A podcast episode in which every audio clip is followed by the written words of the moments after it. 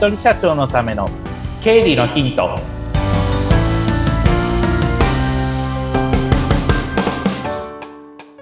皆さんこんにちは。理財実践塾株式会社の池田孝之です。インタビュアーの水野紅子です。本日もよろしくお願いいたします。お願いします。さあ秋も深まってきましたね。ねもうあっという間に10月も終わりっていうのにちょっとびっくりしてますよ本当ですよ。秋満喫してますか？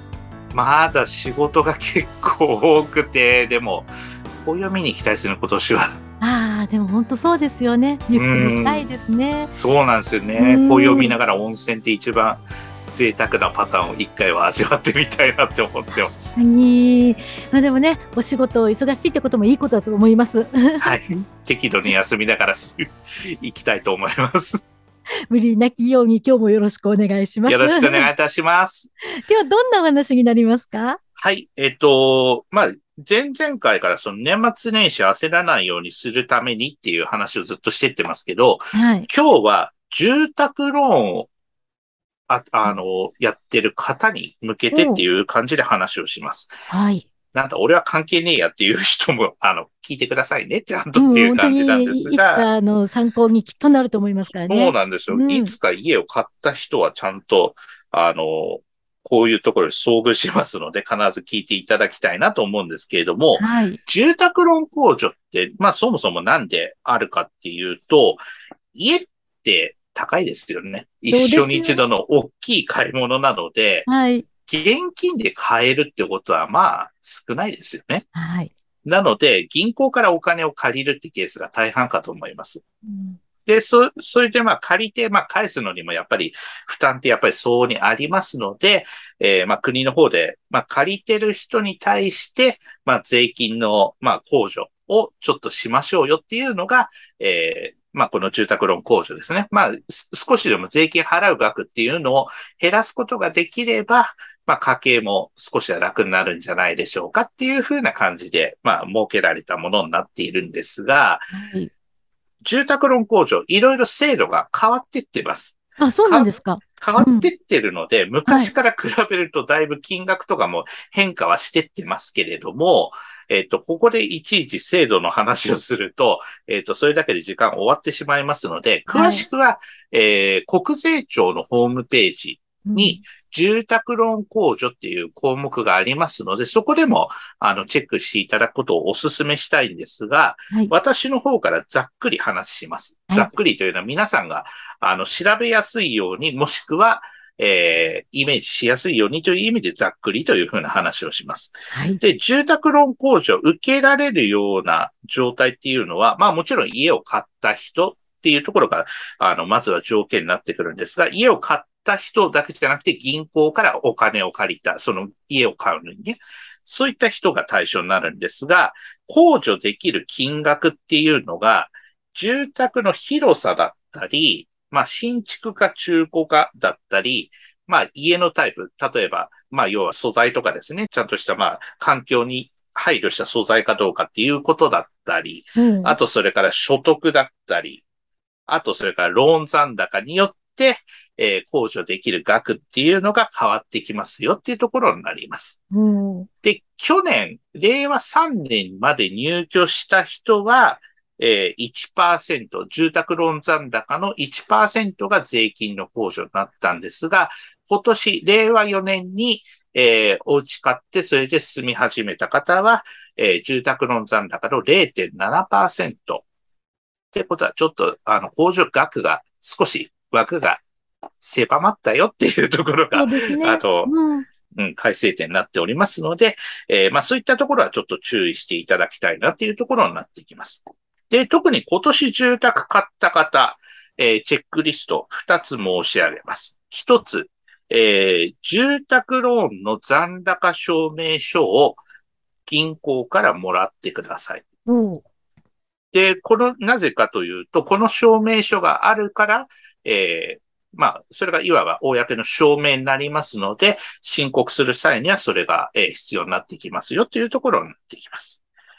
大体でも銀行さんも、あの、発行してるところも多いと思いますので、この辺は大丈夫かと思いますが、えー、もし、えー、年末になっても住宅ローンの残高証明書がないよという方は、えー、まあ、年明けとかでも構わないので、えー、残高証明書をもらいに行ってください。まあ、10月とかだとまだ早すぎるから出ない可能性高いですけれども、まあ、この辺はもう12月入ったぐらいのタイミングで、えー、これはもらいに行くようにすると。そして、えっ、ー、と、今年家を買った方、来年の確定申告は、えー、お忘れないようにしてください。初年度は、えー、申告が必要になります。で、初年度、えー、これはもう給料だけ、いわば役員報酬だけもらっている方でも、え、申告をするっていうところになりますので、まあ、その時には、今申し上げた残高証明書というのは原則、え、添付していただくのは忘れないようにしてくださいっていうところになっていきます。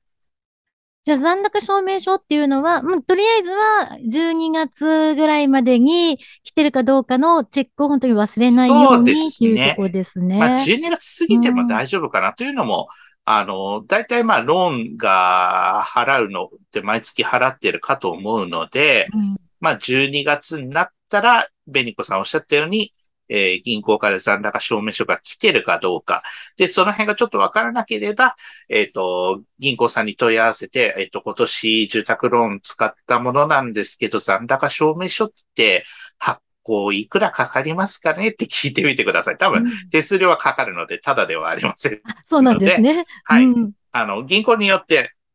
手数料はまちまちですけど、うん、かかると思いますので、そこは忘れずに。うん。で、必ずいるものであるってことですね。そうです。そうです。なので、それがないと、えー、申告したとしても、残高証明書ないですけど、どうしたんですかっていうふうになっちゃいますので、うん、えー、必ず添付は忘れないようにしてください。はい。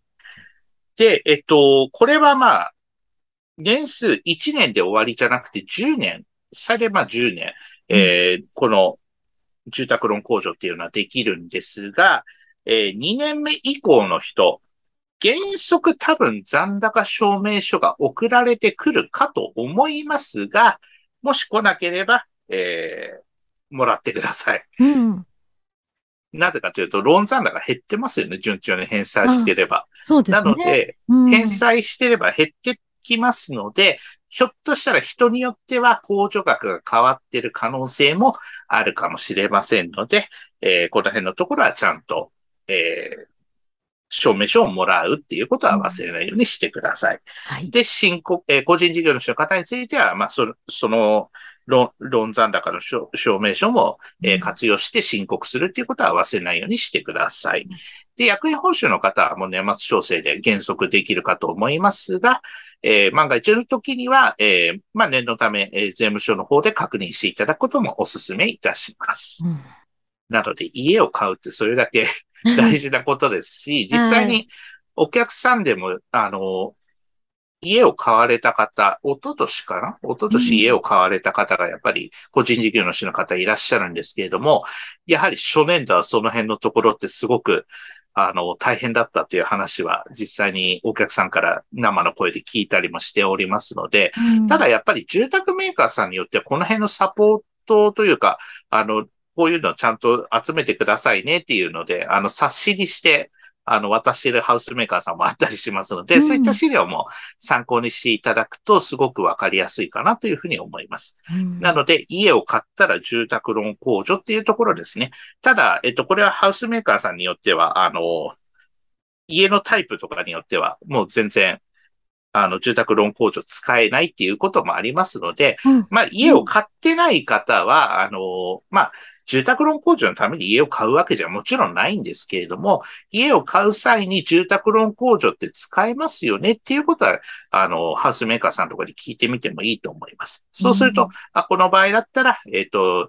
住宅ローン控除、この金額ですっていうところはちゃんと教えてくださいますので、細かくちょっといろいろさっき申し上げたような住宅のタイプとかにもよっても分かれてきますので、そこはもう、あの、ハウスメーカーさん、これから家を買う人ですね。ハウスメーカーさんに、あの、問い合わせいただいて、それで、えー、ローン控除できるかどうかっていうところを、あの、確認していただくことは、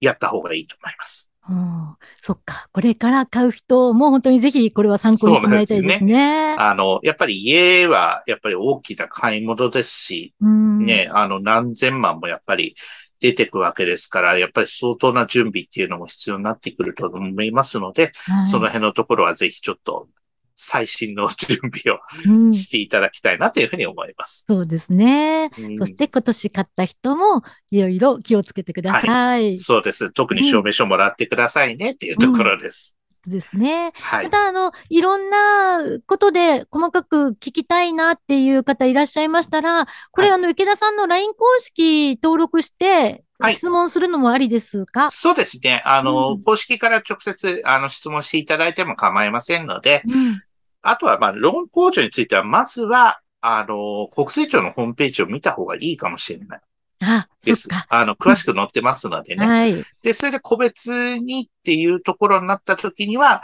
あの、税務署の無料相談だったりとか、まあ、経理関係のところだったら、まあ、私のところに、あの、うん訪ねていただければな、というふうに思います。はい。ぜひね、もう本当にいろんなところにちゃんと記されてますからね。そうチェックすなんですよ、ね。るのが大事ですね。そうなんです。チェックするっていうのをまず、はい。あの、